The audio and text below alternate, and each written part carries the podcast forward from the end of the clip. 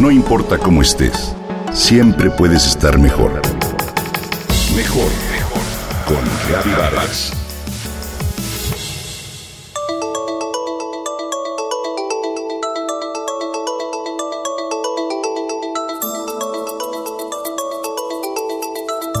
¿Y a ti te queda el saco?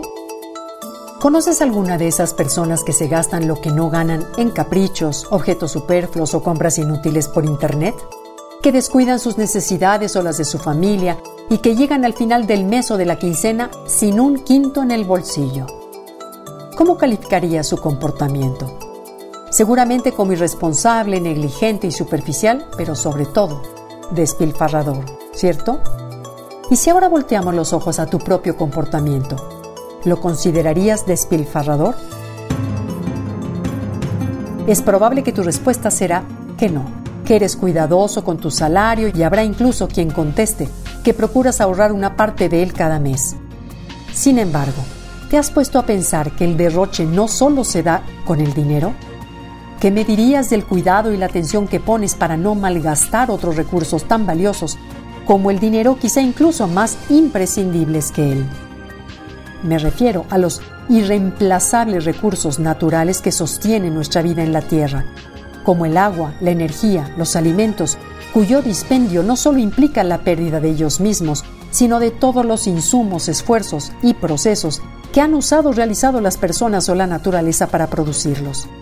Déjame entonces plantearte varios ejemplos de las lamentables pérdidas que se generan cuando dilapidamos estos recursos tan necesarios. Cada baño diario mayor de 5 minutos no solo representa un gasto excesivo de agua, sino también de la energía que se requirió para extraerla del subsuelo y transportarla hasta tu ciudad, de los procesos para potabilizarla y de los servicios que nos da la naturaleza para mantener el ciclo hidrológico. La comida que no consumes y que dejas que se echa a perder implica la pérdida de toda la lluvia o el riego que se utilizaron de los agroquímicos que se aplicaron y de todas las tareas que se llevaron a cabo para sembrarlos, cosecharlos, distribuirlos, comprarlos, cocinarlos y servirlos, para que tristemente terminen en la basura.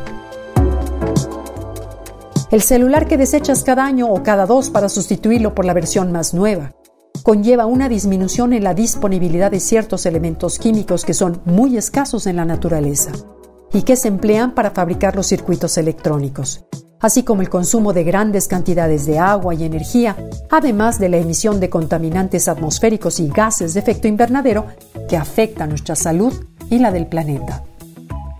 Todos los artículos desechables de plástico que empleas una sola vez para que luego terminen en los tiraderos de basura o en el mejor de los casos en un relleno sanitario suponen el desperdicio del petróleo que tuvo que ser extraído y refinado y nuevamente el consumo de agua y energía, así como las emisiones a la atmósfera de sustancias contaminantes.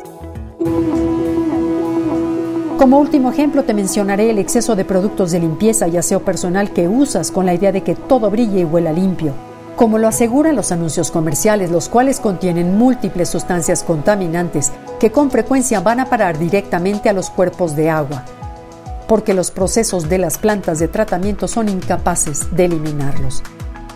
Así pues, ante estos ilustrativos ejemplos, solo me resta hacerte una curiosa pregunta, como lo propone el popular dicho.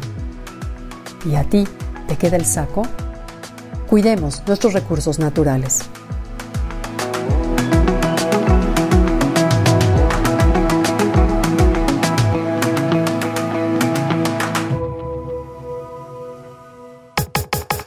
Comenta y comparte a través de Twitter. Gaby Vargas.